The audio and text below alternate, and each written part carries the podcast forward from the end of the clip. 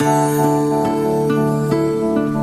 canción de Blanco Blanco cantada por Rabito es una muy linda introducción a nuestro tiempo de reflexión, porque voy a fijar en mi lectura en un texto bíblico, el Salmo 100, el número 100 y el versículo 2, que dice, Servid a Jehová con alegría, venid ante su presencia con regocijo. Servir con alegría es el tema. En un tiempo como el nuestro, en donde de pronto la alegría este, quiere opacarse por tantas circunstancias, pero en el ámbito del servicio no debería. En el ámbito del servicio tenemos que tomar fuerza, cobrar ánimo renovado, por supuesto, y tratar de vivir una vida victoriosa y próspera. Vos deseas tener una vida victoriosa, te gusta una vida próspera. ¿Te gustaría que las personas reconozcan tu trabajo? Bueno, entonces recuerda que una vida de servicio es una vida de satisfacciones, porque estás poniendo tu servicio en vidas en vidas y no en, estructuras. ¿Está bien? Cuando el corazón está satisfecho, la persona es feliz. ¿Y quién no quiere ser feliz? Un día yo le pregunté a un grupo de empleados de cierta empresa, ¿a quién le gustaría ser el próximo presidente de la compañía? Y nadie levantó la mano Tal vez porque el presidente estaba presente ahí, ¿verdad? Tal vez porque no era políticamente correcto o tal vez porque creían que no tenían la preparación para ejercer un cargo tan importante y de hecho hay mucha gente que ejerce cargos importantes y que no tienen absolutamente la preparación. Pero ese no es el tema. Los cristianos se sienten tentados a pensar que nadie debe querer ser el primero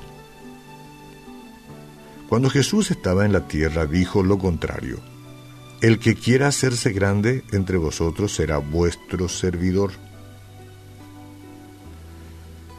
Y como yo entiendo, Jesús no vino a este mundo para quitarle a nadie el deseo de crecer, de prosperar o de ser grande. Eso es de grande entre comillas, ¿verdad?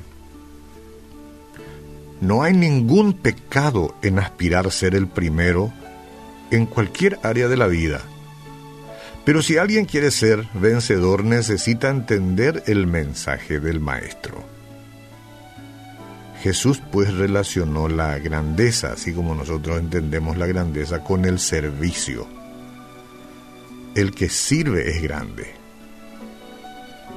Cuanto más sirve una persona, más preparada está para ser el primero.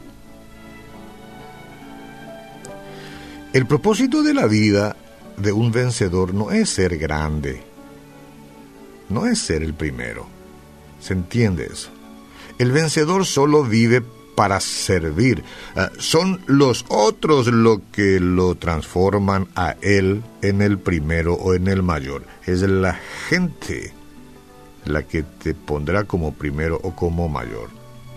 Pero uno no va por la vida queriendo ser el primero como como la motivación principal de todo, ¿no? Eso sería lamentable. En el texto de hoy, el salmista está enfatizando el acto de servir.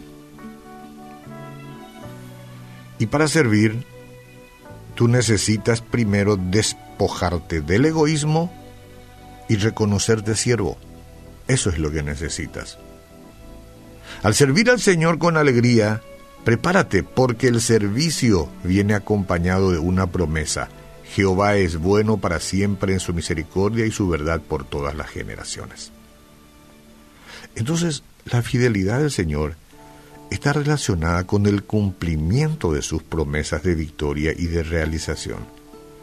Esas promesas, según el salmista, son el resultado natural del servicio. Hoy martes vamos a hacer un día de servicio, un día más, ¿verdad?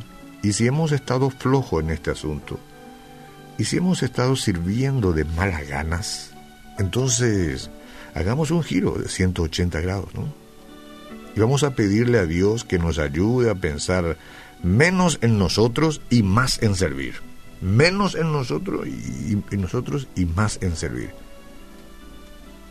Si así lo haces, a la noche, cuando termine el día laboral de este día martes y regreses a tu casa, vas a sentir una satisfacción especial que te va a hacer muy feliz. Por lo tanto, servid a Jehová con alegría, venid ante su presencia con regocijo.